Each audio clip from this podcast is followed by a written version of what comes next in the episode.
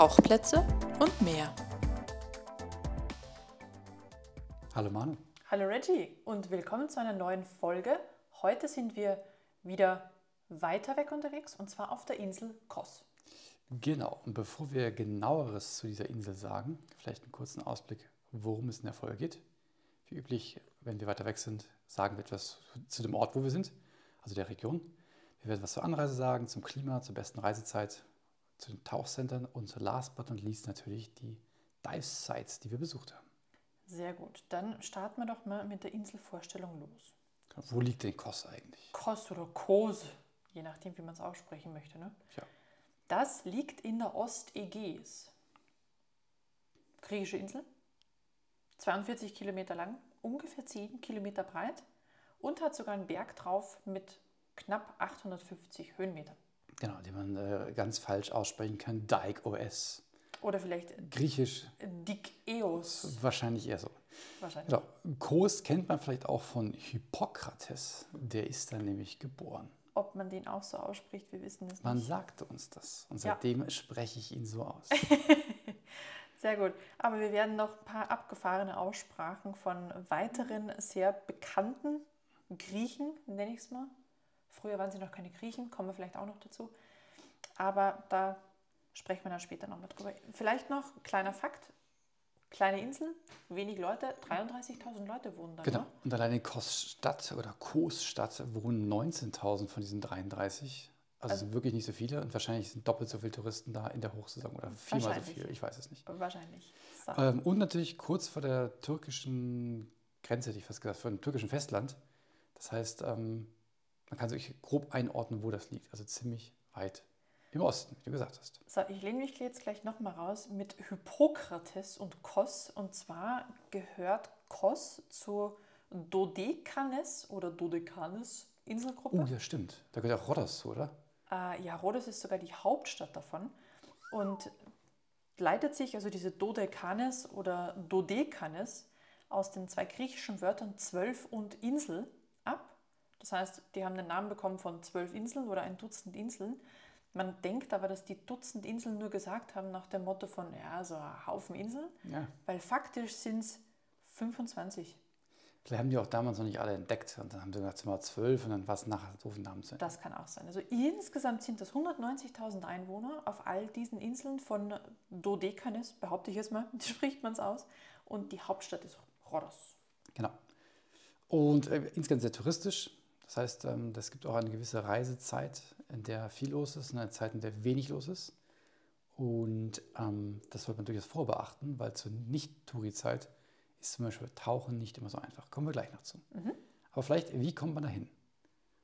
Flieger, Boot, Genau. Fahrrad und dann Fähre, je nachdem. Ja, ähm, aber ich denke mal so aus Deutschland, Österreich, der Schweiz wahrscheinlich der Flieger. Also ich glaube, nahezu jeder Ferienflieger fliegt in der Saison dahin, also in der Hochsaison. Deswegen Empfehlung, wahrscheinlich Flieger nehmen. Mietwagen vor Ort, würde ich auch sagen, ist das Beste, weil man dann nämlich einfach flexibel ist und sich noch Sachen anschauen kann. Richtig. Und selbst der, der Dive-Junkie, der muss ja am Tag vor der Abreise ähm, Stimmt, darf da er ja nicht mehr tauchen gehen, Allein Steine den, angucken. Genau, den einen Tag muss er nutzen, um sich alte griechische Steine anzuschauen. äh, genau, ich würde sagen, ein paar Worte zum Klima. Äh, wir sind ja im Mittelmeer und ähm, das heißt, äh, Winter sind relativ mild, so mit, ähm, ich habe so 12, 14 Grad gelesen. Ja. Mindesttemperatur fällt vielleicht mal so nachts Genau, auf nachts, 8. genau, aber halt so tagsüber und mit halt heißen, trockenen Sommern, so 30 Grad plus. Mhm. Deswegen, ich persönlich würde nicht im Hochsommer dahin, sondern eher so im Frühjahr oder im Herbst. Wobei halt im Frühjahr, also wir waren im Mai da und da war es noch sehr ruhig. Also Richtig. vor der Season. Also deswegen, die Insel lebt ganz, ganz stark von diesen Saisonzeiten. Und vorher sind beispielsweise auch manche Dive Center oder insgesamt auch touristische Flecken nicht besetzt. Da ist wirklich Totenstille auf der Insel. Also muss man auch gucken, dass man zumindest in diese Vorsaison halt reinfällt, weil halt sonst vielleicht die Dinge, die man tun möchte, noch gar nicht zur Verfügung stehen. Genau, sti gutes Stichwort. Mai bis Oktober ist so die, die Tauchsaison, also ein bisschen auch die, die Reisesaison, aber halt auch Tauchsaison. Einige Dive Center machen früher auf, andere ein bisschen länger noch geöffnet. Deswegen vorher schauen, wo man hin möchte, einfach mal nachfragen. Einige sind auch ein bisschen flexibel, je nachdem, ob man schon da ist oder noch nicht. Und deswegen ähm, auf jeden Fall ähm, entweder jetzt noch planen, ne, September, Oktober, oder halt dann für nächstes Jahr planen. Weil November, Dezember ist dann eher mau, dann wird es auch mit dem Wetter ein bisschen unangenehmer, gibt mehr Regentage, ist nicht mehr ganz so toll. Ja, ich habe gelesen, es gibt im Dezember und Januar jeweils 15 bis knapp 20 Regentage. Äh, genau, die, die Insel hat insgesamt 300 Sonnentage, irgendwo muss ja dann der, der Rest hin. Ja. Also ist schon, also ganz klar eine, eine eher so Schönwetter, Warmregion im Sommer, Frühjahr, Herbst. Richtig, aber nichtsdestotrotz ist dort auch einiges an Vegetation unterwegs. Also es ist nicht einfach nur ein trockener Stein, sondern es gibt auch wirklich schön was zu sehen. Genau, es ist sehr, sehr grün, aber vor allem im Frühjahr, im Herbst eher nicht mehr so grün nach dem heißen Sommer. Deswegen empfehlen wir klar das Frühjahr. Und ähm, vielleicht noch Unterkunft, auch eine kurze Empfehlung zu. Wir selber waren in der Stadt, also mhm. Kos Stadt. Und von da aus ist man auch innerhalb von 45 Minuten, 60 Minuten mit dem Auto im, was ist das dann? Westen, Südwesten, wenn man da tauchen gehen möchte. Und in der Stadt gibt es einfach ja, mehr zu sehen, gibt auch viele altertümliche Dinge. Und halt Tagesausflüge sind relativ einfach machbar. Und von da aus kommen natürlich auch zu anderen Dive-Sites. Deswegen unsere Empfehlung Koststadt. Und ja, das so zu den Rahmenbedingungen. Mhm. So, wie sieht es denn aus mit Dive Center und Dive Sites? Genau, ich würde mal anfangen mit ähm, dem, was ja, dem Südwesten dann, also die Ecke um Kefalos. Das ist eine Halbinsel übrigens, habe ich gelesen. Kefalos. Ja. Weil es, da geht so eine Zunge hinten raus, Ah, deswegen wird es das als Halbinsel beschrieben. Ja. Und der höchste Berg, Berg, haben wir auch gesehen, dieser Hügel da hinten hoch, ist ähm, der Berg Latra, der ist 426 Meter hoch. Ui, Also schön. wieder als Halbinsel hinten gesehen. Ich verstehe. Mhm. Genau. Ähm, wir waren im SeaWorld Scuba Diving Center Kos. Und warum? Weil wir da, ähm, damals war der Emilio noch da, jetzt leider nicht mehr. Trotzdem ähm, auch Jorgo, schöne Grüße, wenn du zuhören solltest. Ähm, können wir nur empfehlen, super nette Leute. Alles sehr entspannt, ist ein Dive Center direkt in so einer Hotelanlage, aber auch geeignet für Nicht-Hotelbesucher. Einfach hinfahren, direkt am Strand gelegen. Ja, und von da aus gibt es ein paar sehr, sehr schöne Dive-Sites. Mhm. Also auch wirklich je nach, je nach ähm, äh, Erfahrungslevel, hätte ich jetzt gesagt. Also gibt für Einsteiger Schnupperkurse direkt in diesem, ja, vom Strand. Äh, man kann aber auch schöne Drift-Dives machen, ein bisschen rausfahren beim Boot. Also durchaus abwechslungsreich. Ich würde jetzt gar keine spezielle Dive empfehlen, möchte aber zwei vielleicht mal rauspicken. Mhm. Die erste, ähm, das ist ein Drift-Dive, ist gar nicht weit weg. Ich habe ein Boot, wie lange sind wir gefahren? 10, 15 Minuten. Sowas, ja, ganz, war ganz kurz noch. ist ein bisschen skurril, man ist an der Küste, es geht gefühlt Felsen, weiß nicht, 20, 30, 40 Meter hoch, springt aus dem Boot, bis 30 Meter tief kann man was sehen, treibt sich lang, irgendwann ist der Fels zu Ende, Dive vorbei und also echt easy. Also obwohl Drift sehr, sehr entspannt und äh, sehr vielseitig, finde ich, was wir da gesehen haben. Das ist spannend, weil ich habe nämlich gelesen, zwar auch auf der Paddy-Seite selbst, dass Grikelos der herausforderndste Tauchgang unter den lokalen Tauchgängen in der Kefalos-Bucht ist, weil da sowohl Wand- als auch Strömungstauchgang zusammenfallen. Okay. Richtig. Das fand ich spannend, weil haben wir anders erlebt. Wahrscheinlich, wenn da mehr Strömung ist. Also wir haben ein bisschen Drift hatten wir, aber das ging, es ging jetzt nicht besonders ab, dass man wahnsinnig vorsichtig sein muss. Vielleicht je nach Bedingung kann das auch mal anders laufen. Aber die Beschreibung an sich fand ich spannend mit dem Abgleich von der Erinnerung, die wir dort hatten, weil es war super entspannt, Ja. echt schön was zu sehen. Fand ich auch. Ja. Man hätte auch gar nicht auf die 30 Meter runter gemusst. Also man hätte auch gut auf, auf 20 Meter bleiben können. Das meiste hat sich da auch abgespielt. Auf 30 Meter war die Strömung auch stärker, das stimmt, aber das ähm, war gar nicht nötig. Und vor allem, wir waren ja relativ früh im Jahr da, also mit Mai und oben waren 20 Grad, unten 17. Und da wir dann doch nur die 5 Meter anhatten, muss ich sagen, wurde es dann unten ein bisschen frisch auf Dauer. Mittelmeer-Sprungschicht, darf man Genau. nicht vergessen. Ganz klar Sprungschicht. Mhm. Deswegen Krikalos, also oder Krikelos, ähm, hätte ich jetzt nicht gedacht, dass es so herausforderndste Tauchgang unter den lokalen Tauchgängen. Jetzt weiß Nicht ich. schlecht, nicht schlecht.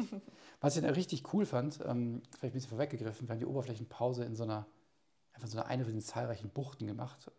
Und das war schon so auf dem Boot, war sehr, sehr cool.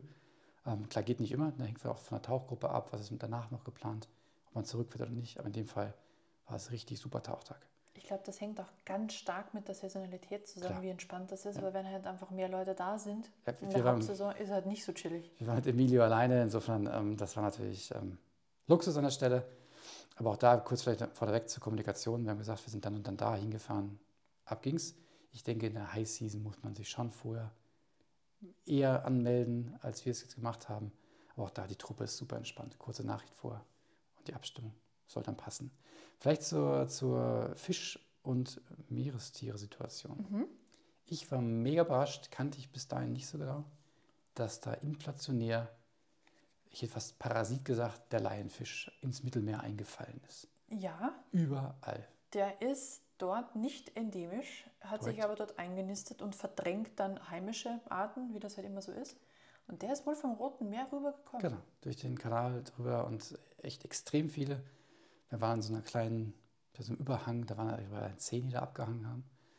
Äh, und ja, das hat mich überrascht. Laienfischhausen. Genau. Ja, Ähm, und dann natürlich überall diese, diese Sponges, diese Schwämme, die waren auch super. die wir vorher auf dem Markt gesehen haben, die sich dann Leute halt so gefischt und äh, verkauft haben.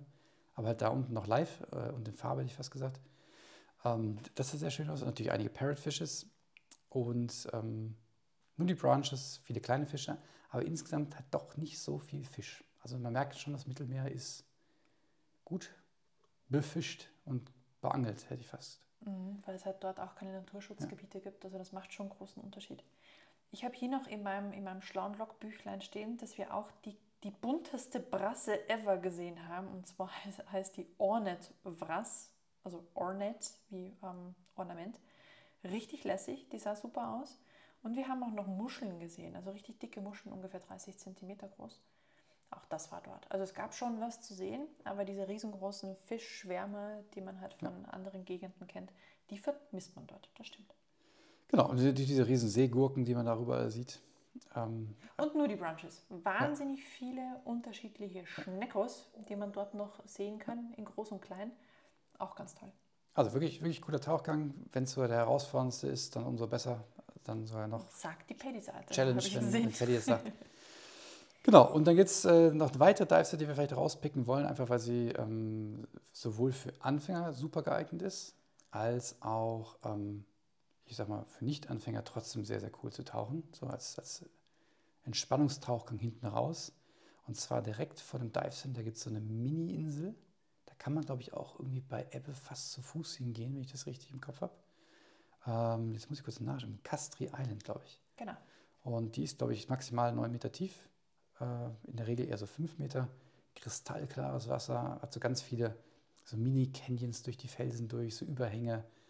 Ähm, bewachsene Wände, Seegras am Boden. Sehr, sehr schön. Also insgesamt ist das eine kleine Felseninsel, super karg, kaum Vegetation drauf. Was aber drauf ist, sind die Überreste von einer alten Festung und auch eine kleine Kapelle ist heute drauf. Ganz klassisch im mediterranen Stil mit weiß und ähm, blauen, blauen Fensterrahmen. Und sie ist dem heiligen Nikolaus geweiht, dem Schutzpatron der Seeleute. Passt ja da. Ja. Ist wahrscheinlich schon mehr als ein Schiff drauf äh, gelaufen wahrscheinlich. Oder auch nicht, wir haben kein Wrack gesehen. Wir haben kein Wrack gesehen. Dann hat er vielleicht einen guten Job da gemacht. Genau, das kann sein. Also insgesamt die Dive-Site an sich, die lebt tatsächlich von der Geografie beziehungsweise von den Steinformationen. Super schön, wenn das was, also wenn das Licht ins Wasser fällt, man durch so Mini-Swim-Throughs durchschwimmt. Wirklich schön. Und Leute, die sonst in Seen tauchen und es nicht so tief gewöhnt sind, würde ich sagen, fühlen sich gleich super heimisch. Genau. Da habe ich auch erstmal nicht ähm, im Mittelmeer diesen, ach, wie heißt dieser, dieser, ist ja dieser Wurm, der sich so reinzieht? Diese Oh, ich Röhre? habe mir den mal auf. ist das der, Pico, Pico-Worm habe ich hier ja. aufgeschrieben. den habe ich erstmal nicht ähm, gesehen im Mittelmeer, vorhin auch noch nicht. Ähm, also für eine, so eine kleine Dive-Set wirklich viel, plus Trumpet Fishes und dergleichen. Also ist schon ähm, echt ein Tauchgang wert. Und gerade hinten raus, so nette Entspannung. Zum Abschluss von dem Tauchtag. Genau, zu diesem Wurm vielleicht nochmal. Das, das sieht aus, wie wenn so Strohhalme im, im Felsen stecken würden. Das ist aber so ein Sockel, das der. Diese Plastikröhren Wurm, eigentlich. Genau, ne? sieht, sieht wirklich aus wie ein Ich habe Strohhalm. erst gedacht, das ist wirklich ist Plastik. Ja, ist aber nicht, sondern das baut sich der Wurm selbst, diesen Sockel, steckt dann da drin und hat dann so Kiemenfedern, die aussehen wie eine Blume.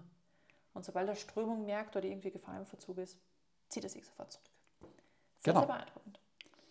Dann würde ich sagen, springen wir weiter. Und zwar den nächsten Tauchtag äh, oder beziehungsweise zum nächsten Dive Center Ich blätter mal mit. aus äh, Koststadt waren wir mit den Liames Dive Center unterwegs. Mhm. Die, ähm, ja, also ich wollte unbedingt zu zwei Dive-Sets, ne, wie so oft, wie man mich so kennt. Und das eine ist Torstar Rack und das andere ist die Black Rock Cave. Und beides liegt vor der Insel Pserimos. Korrekt. Und da kommen wir halt von, also vom Kosmos mal mit dem Boot hinfahren. Das ist halt von Koststadt weit leichter und auch weit kürzer, also immer noch eine Stunde Fahrt fast. Aber das kann man von unten ähm, vom SeaWorld nicht machen. Das ist einfach zu weit. Und ich habe die vorher angefragt, gesagt, hey, ich möchte unbedingt diese beiden Dive-Sites machen, kriegt ihr das hin? Und siehe da, sie haben es hingekriegt, obwohl wir sehr wenig Leute waren. Wir waren beim ersten Tauchen nur vier und beim zweiten vier plus zwei Scuba-Diver, äh, zwei Discover. Ähm, übrigens, vorhin meine ich auch Discover, als ich wahrscheinlich Scuba-Diving gesagt habe. Ähm, und ähm, genau, haben sie möglich gemacht, fand ich sehr, sehr cool, ist gut gelaufen. Genau, mit denen sind wir rausgefahren. Wir hatten fast eine Stunde. Und Tor Star Rack habe ich viel darüber gelesen, sieht super cool aus. Und ja, sollten was zu sagen, denn ist auf jeden Fall eine Erwähnung wert. Genau, also das Wrack an sich liegt auf dem Meeresgrund, gebrochen in drei Teile, war 65, also 1965 gebaut worden und ist dann ganz abgefahrene Geschichte. Man weiß heute nicht so, also man weiß bis heute nicht so richtig, was da vorgefallen ist. Es wurde dann einfach stehen gelassen 1997. Das lag dann da vor Pserimos vor Anker. Leute behaupten, wir haben ein altes Frachtschiff, das irgendwie so Drogengeschichten, Drogentransport, was auch immer. Aber wahrscheinlich wie immer Urban Legend, Seemannsgarn. Ist auf jeden Fall irgendwann gesunken, zerbrochen, liegt am Grund. Und obwohl es in drei Teile zerbrochen ist, ist jedes Einzelteil super gut erhalten. Also wirklich sehr klar. Und ähm, vor allem der dritte Teil, der am tiefsten liegt, also fast 30 Meter, der, ähm, da lässt sich auch die, wohl die Brücke gut betauchen. Und auch insgesamt, natürlich, da wo es abgerissen ist, ist ja alles offen. Also man kann da sehr, sehr gut theoretisch, der Hinweis ist wichtig, ähm, auch in das Wrack reintauchen. Genau, also wie du schon gesagt hast, tiefster Teil liegt auf 30 Meter, fängt aber schon bei 5 Meter an. Das heißt, man springt ins Wasser rein und sieht dort sofort das Wrack auftauchen, natürlich auch je nach Sicht, aber wir hatten eine relativ gute Sicht. Und also, der zweite Teil liegt so auf 15 Meter. Das heißt, das ist für alle Taucherfahrungsstufen was dabei. Genau. Also Open Water kann da ohne Problem runtertauchen. Ähm, Sicht ist in der Regel sehr gut. Wir hatten, glaube ich, so 20, 25 Meter, das ist auch das, was ich gelesen habe. Es gibt da kaum Strömung, das heißt auch da ne, gut geeignet für Anfänger, ähm, aber auch die Verfahrene wegen des Wracks. Und ähm, auch Fisch. Fisch sieht man einiges da vor Ort. Jetzt genau, muss ich auch nochmal umblättern hier, weil ich es nicht mal alles im Kopf habe. Ähm, also das ist eigentlich perfekte Voraussetzung für einen super tollen Wracktauchgang. Jetzt möchte ich trotzdem ein kleines Aber ergänzen. Bitte. Ähm, ja, ich war super happy im Dive Center, wie sie es organisiert haben. Was mich ein bisschen gestört hat, wir waren halt ähm, ja, mit der Gruppe von Open Water Divern, also die anderen beiden. Das heißt, wir durften auch nur auf maximal 18 Meter, mussten uns sehr weit vom Wrack weghalten. Klar, haben wir gemacht, wenn es der Dive Master sagt, dann machen wir das auch. Man hätte wahrscheinlich vorher einfach ausmachen sollen, hey, lass uns dazu zwei tauchen, sind immer noch in Reichweite, bleiben im Blickkontakt. Dadurch war das Wrack zwar sehr, sehr cool, aber wir haben sehr wenig eigentlich vom Wrack selber erlebt. Und Weil man da, halt nicht nah dran durfte. Genau, und erst recht nicht auf die, in die Brücke rein und ähm, obwohl ich Reel und alles dabei gehabt hätte. Aber ja, wenn es der Dive Master untersagt, ne, bitte folgt auch dem Dive Master, aber ähm, das hätte man vorher wahrscheinlich besser absprechen sollen. Muss ich sagen. Ansonsten auf jeden Fall Besuch wert. Und wenn ich nochmal da wäre, würde ich auch nochmal hinfahren. Gut, bei Pserimos haben wir aber eine zweite Dive-Set noch besucht, wie du schon gesagt hast. Black Rock Cave. Angeblich wohnt in der Cave eine Robbe. Das habe ich schon ein paar Mal gehört. Und wir haben einen Tag später in, im Hafen auch wirklich eine Robbe gesehen. Also es gibt dort Robben. Mhm. Die war auf Essenssuche. Richtig. Aber in der Cave hatten wir leider Pech. Keine Robbe gesehen. Weil wir auch nicht so richtig rein durften. Und wir durften auch nicht rein. Das ist auch korrekt. Also auch da muss ich sagen, eigentlich eine coole Dive-Site. Hätte man vorher trotzdem wahrscheinlich mal ein bisschen nachhaken sollen. Was geht denn überhaupt da? Also der Grund, warum wir wirklich nur kurz von außen so ein bisschen reingucken konnten und aber nicht die paar Meter, die man eigentlich, diese Tiefe ist, rein schwimmen durfte, war, weil dort waren zuletzt Erdbeben. Vor fünf Vor oder sechs Jahren. Fünf und sechs Jahren, genau. Und deswegen weiß man nicht, wie die Struktur der Höhle selbst aussieht, weil danach andere Steine am Boden lagen als vorher. Genau. Aber insgesamt, der, der, der Dive ist nicht tief, es sind so fünf bis neun Meter. Ähm, die Höhle, also Höhle, das ist also wie 10, 15, 20 Meter, die reingehen, ja. ist jetzt auch nicht weit. Weil die Idee ist halt, wenn Genau. da was instabil sein sollte, dann reicht auch das, dass Korrekt. du da drin verreckst, wenn was runterfällt. Deswegen auch da, wenn der Guide sagt, hey, wir gehen nicht rein, dann gehen wir nicht rein. Aber man hätte wahrscheinlich einfach beide Dive-Sites vorher mal kurz durchsprechen sollen. Hey, können wir da auf, ne, zu zweit mit dem Buddy rein, entsprechende Maßnahmen oder nicht? Dann weiß man es einfach vorher und nicht irgendwie so, wir tauchen jetzt los und dann stellt man fest, hey, nee, das geht nicht. Das ist das Einzige, wo ich sagen würde, Abzug in der B-Note. Trotzdem zwei coole Dives. Dafür haben wir dort relativ viel Seegras auch gesehen, wo wir gelernt haben, dass das gar nicht überall gibt, aber im Mittelmeer relativ häufig verbreitet ist und deswegen auch ein guter Sauerstofflieferant ist. Richtig. Es voll davon, Macht irgendwie so viermal so viel Sauerstoff wie, ähm, wie der Regenwald. wie der Regenwald. Ja. Genau. Also Abgefahren. das ist schon Also sehr, sehr cool. dort ist definitiv Seegrashausen, aber es gibt auch da ganz viele Fische, die da drin wohnen, kleine Fische. Also auch da hat man ganz viele unterschiedliche Dinge gesehen, auch wenn wir in die Höhle nicht rein durften. Die Vegetation an sich war schon wirklich hübsch. Klar. Ich hätte natürlich einfach gern die Robbe in der Höhle gesehen. Ja, das war, glaube ich, eh eine Urban Legend. Und wenn das die gleiche war, die wir dann im Hafen gesehen haben, ist ja alles gut. Sehr gut. Genau, aber ja, deswegen so zwei Beispiele für Dive Sense Center, wenn man äh, dort auf der Insel im Urlaub ist. Und ähm, Toaster Rack würde ich auf jeden Fall auf die To-Do-Liste packen für die Gegend. Klar, es ist nicht so weltweit, nicht in der Top 10 der Racks, aber es ist auf jeden Fall ähm, ein sehr, sehr cooler Ausflug. Auf jeden Fall den Ausflug wert. Ja. Wichtiger Hinweis, wir haben es hart gelernt, wenn ihr in Griechenland seid, das ist ja EU und Roaming, alles cool. Wenn ihr in der Türkei seid, in Abhängigkeit von eurem Carrier nicht cool. Ähm, Serimos ist so nah dran, dass während ihr im Tauchgang seid, ist euer Telefon wahrscheinlich an Deck, wählt sich in das türkische Netz ein, wenn ihr kein Roaming ausgeschaltet habt und wundert euch nachher über eine fette Roaming-Rechnung. Richtig, deswegen macht lieber Daten-Roaming aus. Genau, sagt irgendwie Gut jeder, Tipp. haben wir dann auch als Tipp bekommen, nachdem wir zurückgefahren sind. Deswegen, ähm, wir geben den Tipp euch vorher, falls ihr einfach ja, einen schlechten Roaming Carrier habt, wie wir in dem Fall. Spart euch ein paar bunte Scheine. So, so viel zum Tauchen. Also, das ist das, was wir gesehen haben. Es gibt natürlich Genau. noch etliche mehr. Es gibt auch ne? mehr Dive Center, äh, je nachdem, wo ihr seid. Ja, guckt euch einfach ins raus, ähm, lest die Reviews, die sind meistens gut. Ähm, auch zum Equipment zum Beispiel, im SeaWorld hat, war alles neues Equipment. Ich glaube, die kriegen entweder jedes oder jedes zweite Jahr komplettes neues Alle Set. zwei Jahre. ja, Das ist echt Ähm, auch die Flaschen, also es ist wirklich top, kann man nicht sagen. Auch die Liamis ähm, Dive Center hatten eigentlich echt Ausrüstung war auch okay, hat alles gepasst. Und ähm, deswegen die anderen einfach mal lesen, was die so anbieten. Gibt eine Menge Reviews auf Google zu den Dive Centers. Eins wollte ich noch dazu sagen, ähm, im Sinne von, was man erwarten kann bei den Dives an sich. Ich habe hier tatsächlich aufgeschrieben, 15 Meter war das schlechteste. Ging bis 25 Meter hoch und Temperatur hat man eh auch schon erwähnt, 19 Grad. Wir waren drin mit einem Shorty und mit einer 5 mm Weste drüber. Und das ging eigentlich okay. Aber auch da, ne, Temperaturempfinden ist bei jedem anders. Nur, dass man es mal gehört hat. Und auch interessant, Mittelmeer, irgendwie braucht man mehr Blei. Stimmt, das ist mir auch aufgefallen. Ich, Salziger? ja, weiß ich gar nicht, aber da braucht man hinten beim Rack sogar ein Kilo mehr als zum Beispiel im Verhältnis zum, ähm, zum, ja, zum Dive vorher. Und das war echt ungewöhnlich, weil es eigentlich die gleiche Insel ist, de facto. Ja, das fand ich aber auch süß, dass es nicht einfach zusätzliche Gewichte gab, die du wo reinsteckst, sondern die hatten so Bleiarmbänder. Also Perlenketten. Genau. Oder, oder die man um den Hals Ja. schwingt. Also so quasi Ja. Bleischmuck. Also sie waren darauf vorbereitet, dass man ein bisschen mehr Blei braucht. Richtig. Genau, das zum Tauchen. Das wollte ich noch erwähnen. Ähm, vielleicht noch, wenn man eh schon da ist und dann nicht nur tauchen möchte, vielleicht so ein paar Ausflugstipps auf der Insel. Was hast du?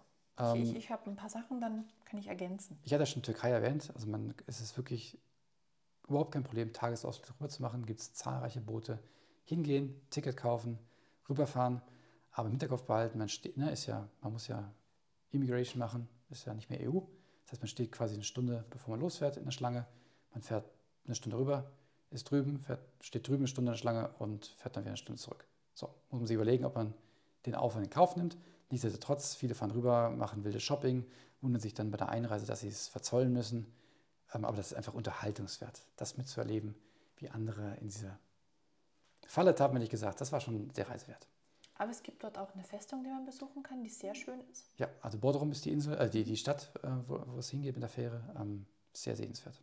Genau. Plus, Essen ist auch nicht schlecht. Also so Ja. gesehen ist es die Reise schon wert. Und wenn man einen Tag Zeit hat, kann man das definitiv machen. Essen ist aber auch auf griechischer Seite gut. Also muss ich Ist schon sagen. Deswegen muss absolut, man Absolut. gar nicht rüber, aber ja, kann man machen, wenn man Zeit hat oder nicht.